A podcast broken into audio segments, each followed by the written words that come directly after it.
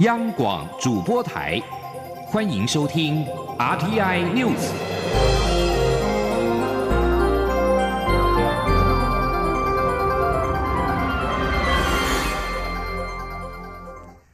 各位好，我是李自立，欢迎收听这一节央广主播台提供给您的 RTI News。首先为您报道，教育部长叶俊荣宣布聘任管中敏为台大校长之后，引发了轩然大波。行政院长赖清德今天中午约见叶俊荣，叶俊荣当场提出了辞呈，赖清德也立刻批准。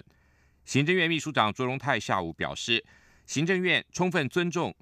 教育部对于台大校长遴选案所做的任何决定，但回报行政院的程序必须更严谨。卓荣泰并表示，教育部基于权责所做的决定，行政院没有任何理由推翻现状。记者刘品熙的报道。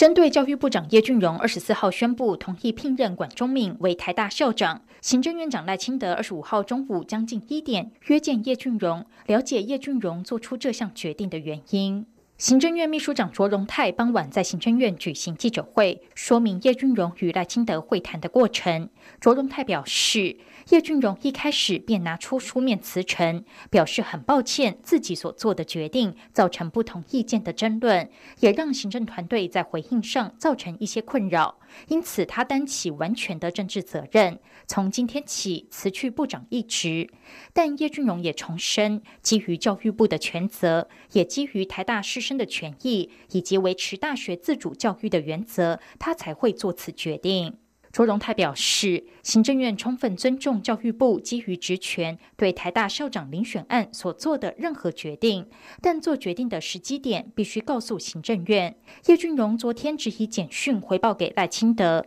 而且在赖清德回复应该审慎思考之后，叶俊荣应该把审慎思考的结果再次回报给赖清德，回报程序必须更严谨。而赖清德也是基于这点，当场免予同意叶俊荣的辞呈。他说：“整个的过程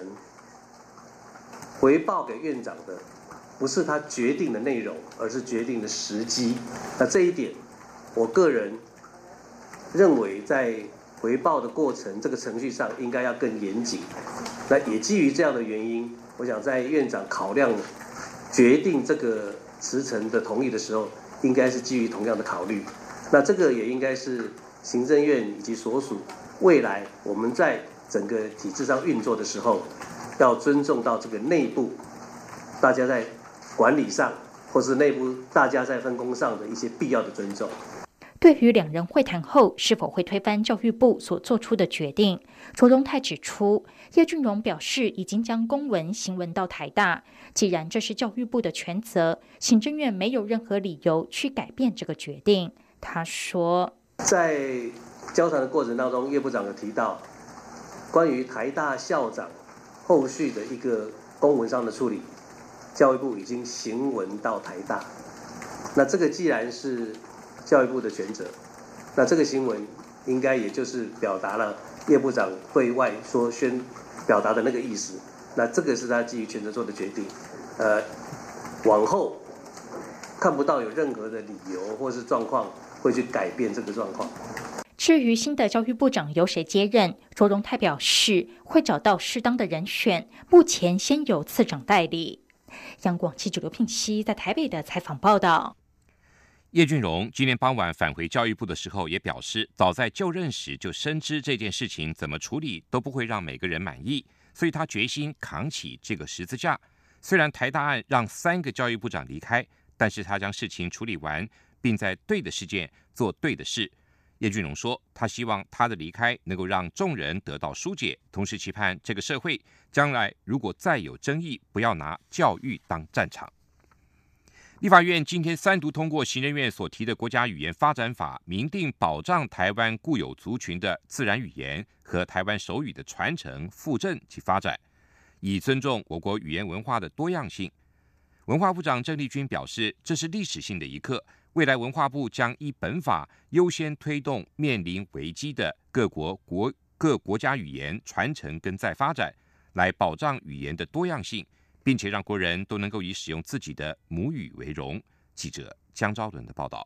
文化部长郑丽君表示，文化部从一百零五年就开始研拟国家语言发展法草案。感谢朝野立委共同支持，让国家语言发展法三读通过。这是台湾历史性的一刻，有助于维系包括手语在内的台湾多元语言文化发展，保障各族群母语使用者的教育、传播与公共服务权利。郑丽君说：“我想这是台湾历史性的一刻，因为台湾是一个多元语言文化的国家，定定这个法律就是希望啊能够来维系台湾多元语言文化的一个传承及发展。”并且保障各族群母语的使用者在教育、传播及公共福利上平等的权利。我们期待让每个国人都能够以使用自己的母语为荣。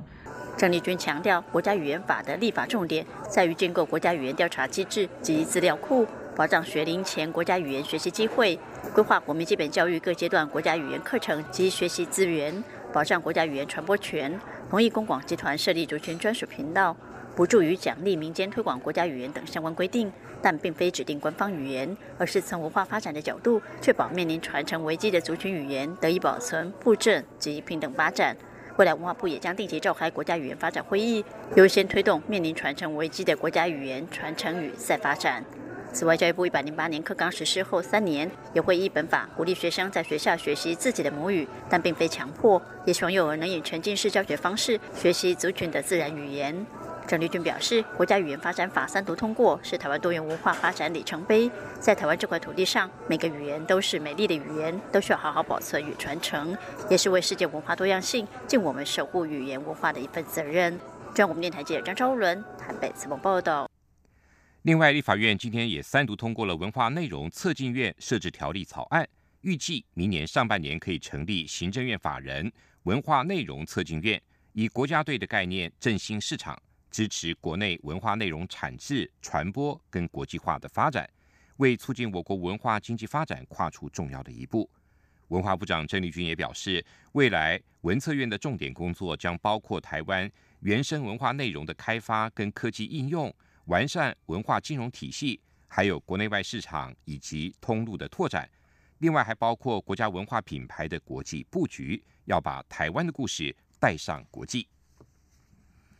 针对前驻大阪办事处处长苏成以成轻生之后所引发的质疑，外交部台日关系协会秘书长张淑玲日前表示，愿意提供通联跟通联记录接受调查。外交部今天下午表示，会全力配合，将必要的资料提供给公正第三方进行调查，也尽快的还原所有真相。同时，也期盼外界给予一些时间，调查完成之后就会对外说明。记者王兆坤的报道：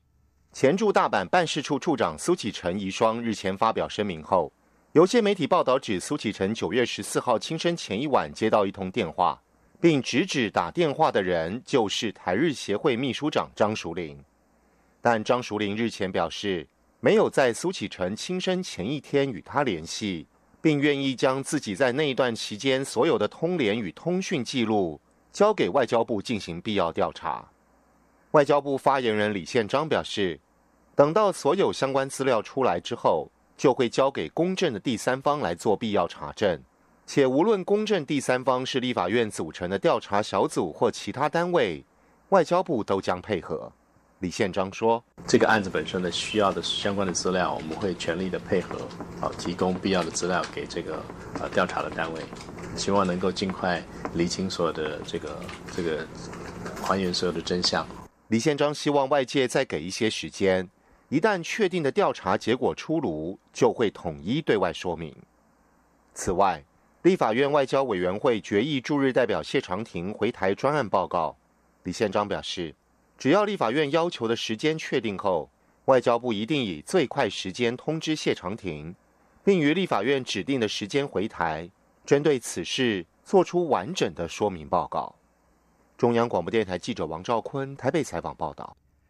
元旦假期即将到来，交通部航港局今天表示，为了防范非洲猪瘟疫情，将加强金门与马祖小三通的防疫宣导。对于来自疫区船舶上的垃圾跟旅客的气质肉制品，一律采集中处理的原则，避免病毒扩散的风险。记者江昭伦的报道。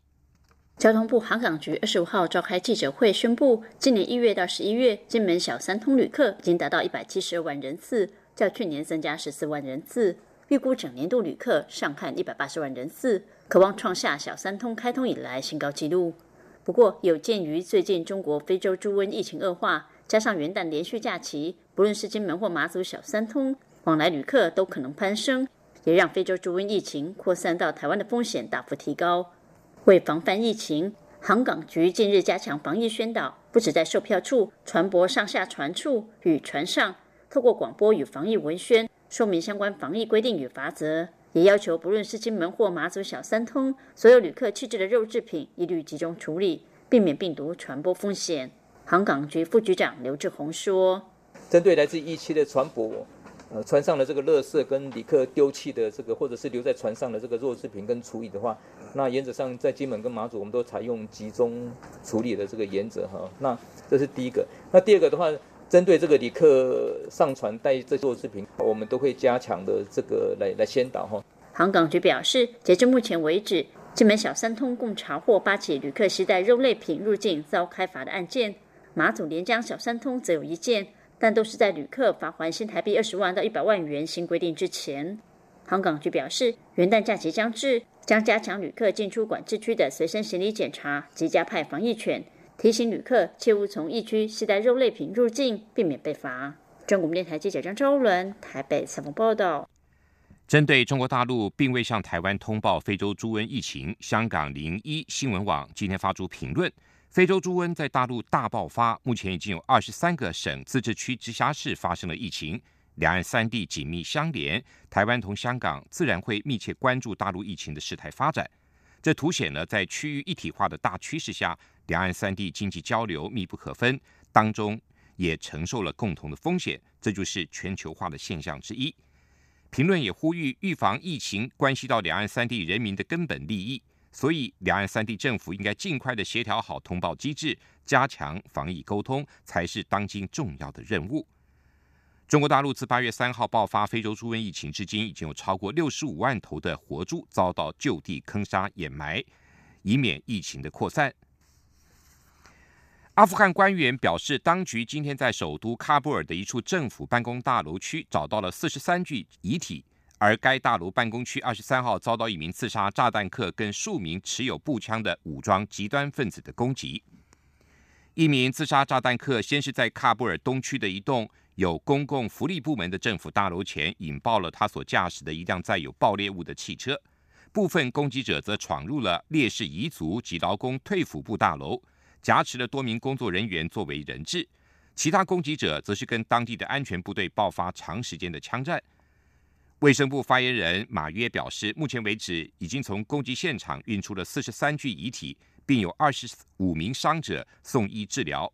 路透社报道，在这一处政府办公区内长达七个小时的枪战中，有一名远警不幸罹难，三名武装分子死亡。目前并没有武装组织出面声称犯下这一场多行动的恐怖攻击，而这场恐攻跟过去塔利班分子针对政府办公大楼、外国使馆跟军事基地的攻击手法相同。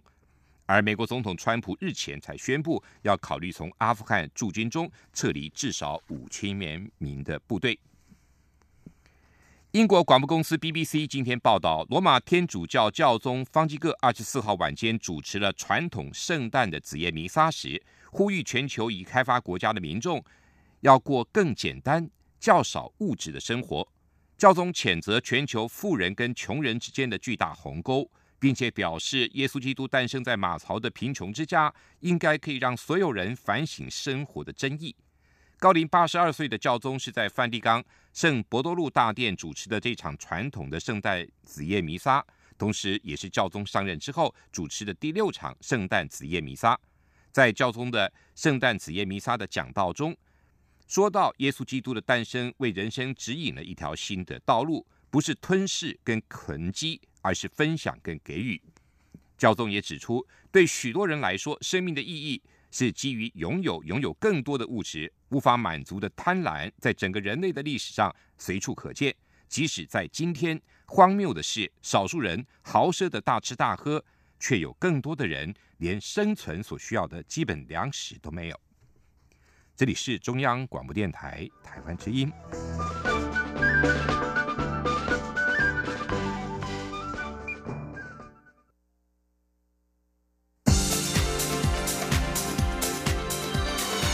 这里是中央广播电台台湾之音，欢迎继续收听新闻。欢迎继续收听新闻。顺利连任的台北市长柯文哲今天宣誓就职，正式展开了第二任期。柯文哲在宣誓后致辞，只简短的表示：“我们就努力工作了。”而他在典礼之后接受访问时也表示，北市府用人只看适不适合，没有管出身跟背景。新任新北市长侯友谊今天也宣誓就职，提出了三项新的施政目标，包括简政便民、招生一条龙的服务、行动治理，先接地气的再接正气。他也要求市府团队今天马上上工，无缝接轨，要让新北市民过好日子。新任的地方直辖市长今天就职，连任的桃园市长郑文灿表示，在第二届的任期中，桃园航空城会完成区段征收，带领国家更有竞争力，引进更多的产业。亚洲戏谷计划也会让桃园成为创新创业的聚落，让产业走向下一代，并追求轨道建设，让交通转型，让桃园未来更快更好。新任台南市长黄伟哲今天宣誓就职。他宣誓上任签署的第一份公文，就是要求经济部工业局停止展延龙旗事业废弃物掩埋场的开发案。市府会尽一切的手段保护自然景观。他要求市府团队上紧发条，开始上工，没有蜜月期跟磨合期，必须要苦民所苦，根除官僚气息，深化市民的信任。另外，新任台中市长卢秀燕重申，他一定会落实选前提出的各项政见，并且连续说了三遍拼经济，借此来强调新的市府团队对于经济议题的重视。卢秀燕也表示，未来会全力以赴建设美好富强的台中市。至于高雄市长韩国瑜，今天别开生面，在爱河畔举行了就职典礼。韩国瑜表示，他来自于基层，未来担任市长一定会永远跟基层在一起。希望两百七十八万高雄市民跟市府一起努力，让高雄起飞。他也会实现竞选时打造高雄全台首富的承诺。立法院前院长王金平今天证实，先前确实替蔡英文总统跟台大前校长陈维昭、台大自主联盟跟教育部长叶俊荣之间协调联系。不过，适逢国民党正关注下届总统选举可能的人选之际。王金平借着台大校长案所展现的政治手腕，也引发解读。对于是否角逐下一届的总统大选，王金平没有否认，但也语带保留，只表示要看因缘转变。记者肖兆平的报道。台湾大学校长遴选争议卡了近一年，教育部长叶俊荣拍板免予同意管中敏担任校长，但过程的居中协调，竟然有立法院前院长。国民党籍立委王金平代为联系的身影。王金平二十五号受访时还原过程，他表示，在六月四号汉光演习的第一天，蔡英文总统与副秘书长陈菊有邀他吃便当，拜托他代邀台大前校长陈维昭在六月六号前往官邸交换台大校长案的法律意见。王金平证实，那天会议。蔡英文总统跟陈维昭确实有些争论，要定义成不欢而散也可以。他说：“就法的立场，啊，总统跟呃陈前校长啊交呃交换很多意见，啊，大家啊当然也有一些争论，啊，那大概前后他们谈了一个小时，啊，那我跟陈秘书长我们都是静静的在那边听着而已，啊。”那啊，后来啊，当然也就是说没有结论嘛。王金平也说，叶俊荣确实有拜会他，以寻求解决之道。会中除了有陈维昭外，还有台大自主联盟以及前内政部长、台大教授李宏源。王金平表示，叶俊荣在会中透露，如果台大遴选小组能补正程序，整个事情就能解决。但遴选小组认为，一旦补正，等于是承认先前程序有问题，因此坚决不让。随后，台大自主联盟提议，能否向叶俊荣完整说明后就予以发聘。居中联系的王金平转述叶俊荣的想法，认为承受极大压力的叶俊荣确实有大无畏精神。王金平说：“那叶部长认为说，这事情啊，好像他自己没有处理好也不行，所以呢哈，他终究哦是认为说，他还是要承担啊相当的压力，然后呢认为这个事情总要解决，所以他就是啊，哎，在一个适当时机，就是来做划定的一个哈。”不过，适逢国民党二零二零年总统大选人选讨论之际，王金平先前也大方说过，继续留在立法院不是选项，选副总统不如选总统等。因此，这时间点展现协调能力也格外引发讨论。对于是否有意角逐下届总统，王金平直说还要看因缘转变。那未来怎么转变，我现在不知道啊。那这会是你的选项之一吗？选总统？以后再说吧，哈。至于对刚卸任新北市长的朱立伦自动自发表态参选下届总统，王金平则表示祝福。中央广播电台记者肖兆平采访报道。桃园市晋鹏大火及退休公务员投入义消工作殉职的孙宏新的案例，引起了立委修改灾害防救法跟消防法。相关的法案今天在立法院完成了三读，未来只要是受到国家征调从事救灾工作，因其因公伤亡的给付将不必再折抵其他的保险给付。换句话说，就可以向政府全额清理。记者肖兆平的报道：桃园市进棚大火不仅造成六名消防员殉职的悲剧外，也烧出立委对灾害防救法以及消防法的修法讨论，还有退休公务员。投入义消工作的孙宏兴因公殉职后，却因为灾防法跟消防法的不完备之处，造成家属无法领到全额抚恤金。这两起案例让立委关注相关修法，而立法院院会二十五号完成三读，希望强化对消防救灾人员的权益保障。现行灾害防救法中明定，执行灾害防救事项致伤病、身心障碍或死亡者，依其本职、身份有关规定，请领各项给付。但为了保障受国家征调救灾救难人员在遭遇事故时能直接领取相关给付，因此新法改为执行灾害防救事项人员得另发给津贴。至于在消防法的修法，则是点出退休公务员投入灾防工作后，会有抚恤金要与公保的遗属年金或保险抵扣的问题。提案修法的国民党立委江启臣就说，新法三读就特别改掉扣除给付的情况，还给救灾人员应有的保障与尊重。他说。当时的立法造成了义消或救难人员在领取因公伤亡的时候，必须先扣除国家先给予的抚慰、抚恤金或保险给付。也就是说，以目前的规定，因公伤亡可以领取三百一十九万元，但是如果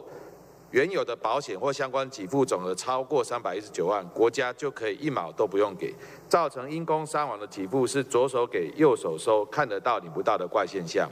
因有救难。而因公伤亡的下场，可能是一毛都领不到。今天的法案顺利在本会期结束以前完成三读，未来义消还有救难人员因公伤亡领取抚恤金，将不再将不得再扣除其他给付，不会再有看得到却可能一毛领不到的状况发生。另外，新法第三十六条也很重要，新增谎报人命救灾、谎报紧急救护或无故拨打消防机关报警电话，或是不听从消防机关规定之处置等，都可处新台币三千元以上一万五千元以下罚款。中央广播电台记者肖兆平采访报道。另外，过去参与救灾人员若因公伤亡要请抚恤时，需要先依照本职的身份请领给付。修法之后，删除这项规定，让参与救灾的义消等非公务员都享有同等的保障。民国一百零八年总统府的元旦升旗典礼的表演团体鱼蹦兴业跟台湾啦啦队国家代表队，今天在总统府先率先亮相。记者杨仁祥、欧阳梦平的报道。为了迎接民国一百零八年总统府元旦升旗典礼，主办单位中华民国工业区厂商联合总会特地在凯达格兰大道安排一系列的演出，并在二十五号邀请其中的漫才脱口秀鱼蹦新业以及台湾啦啦队国家代表队到总统府场厅亮相暖身。所谓慢才类似相声，但是题材比较生活化，速度也比较快，并分为两种角色，一个吐槽，一个装傻。负责这次表演的鱼蹦新业一出场就不忘跟上近日最热门的话题。今天呢是一个非常非常重要的记者会啊！我在这边要郑重的宣布，啊，二零二零年我要参选。等一下，不要乱讲啊！这边不是给你宣布参选的记者会。人生短短几个秋，啊，不醉不罢休。好了，不要再唱了，大家应该都已经听腻这首歌了，好不好？对于能够受邀在总统府元旦升旗场合串场主持，他们自己都很怀疑有没有搞错。接到这这个邀约的时候啊，我们感觉压力是非常的大，想说在这么正式、这么盛大的场合。真的要找这么不正经的团体来表演？一开始其实觉得，哎，你们是不是找错人了？哎，是哎，我们是搞笑的哦，我们我们会讲错话哦，我们会一直开玩笑哦，这样的感觉。另一个表演团体台湾啦啦队国家代表队近年来在世界锦标赛成绩耀眼，由于啦啦队项目有望列入奥运正式比赛，这次安排他们在元旦升旗中表演抛接、上塔等高难度动作，希望能让国人更认识这项运动，并为这群年轻选手们加油。中华民国台湾竞技啦啦队秘书长廖志华说。台湾大家队的竞争实力在全世界是非常非常的足以竞争的，就是说我们在连续九年都保持在世界前三名，也就是说唯一一个国家能够跟我们媲美的就只有是美国队，也就是说台湾跟美国唯一唯二的两个国家是曾经在全世界前三名连续九年，至今未曾中断过。那我们希望这样成绩能够继续保持下去。这次元旦升旗典礼，除了有漫才脱口秀、竞技啦啦队表演外，还有乐仪旗队以及原名鼓舞表演等。希望这些年轻的表演团体，能在新年的第一天就带来元气满满的活力与欢笑。中央广播电台记者杨仁祥、欧阳梦平在台北采访报道。接下来继续进行今天的前进新南向。前进新南向。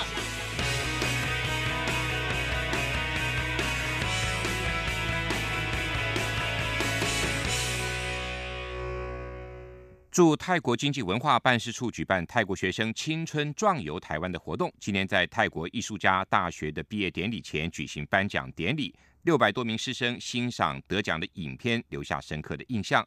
中华民国驻泰国经济文化办事处代表童振源今天出席泰国学生青春壮游台湾活动的颁奖典礼，感谢获得冠军团队制作的台湾旅游影片。并且颁发荣誉奖状给两名成员，二十万泰铢的奖金由赞助人泰国侨务委员会庄仁贵亲自颁发给冠军队。在场的泰国艺术大学文学院有六百多名应届的毕业生在场见证。童振源还表示，学生青春壮游台湾竞赛活动一开始就是希望透过充满创意跟活力的泰国学生。来参与竞赛，也让大家看到多数人没有见过的台湾美食文化，还有美景跟令人垂涎的美食。教育部推动的新南向政策，鼓励新住民第二代学习母语，拓展国际经验。二零一八年，共有十八个学校，两百六十位师生到东南亚国家进行交流。其中最特别的是宿根活动。二零一八年，共有六组家庭跟十二组新二代的团体在暑假期间回到父母的原生家乡探访，一方面增进家庭的感情，一方面也进行文化体验，增加学习母语的诱因。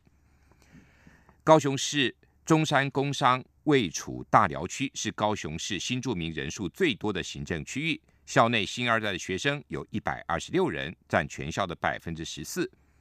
中山工商近年来积极推动新二代文化教育，今年十月就把师生带到了印尼进行文化的参访跟语言学习。学生们在成果发表谈中谈到了印象最深刻的事，就是参观伊斯兰教清真寺，了解当地的宗教精神跟生活方式，也学习了尊重不同的文化跟习俗。以上这一节 RTI News 由李自力编辑播报，谢谢收听。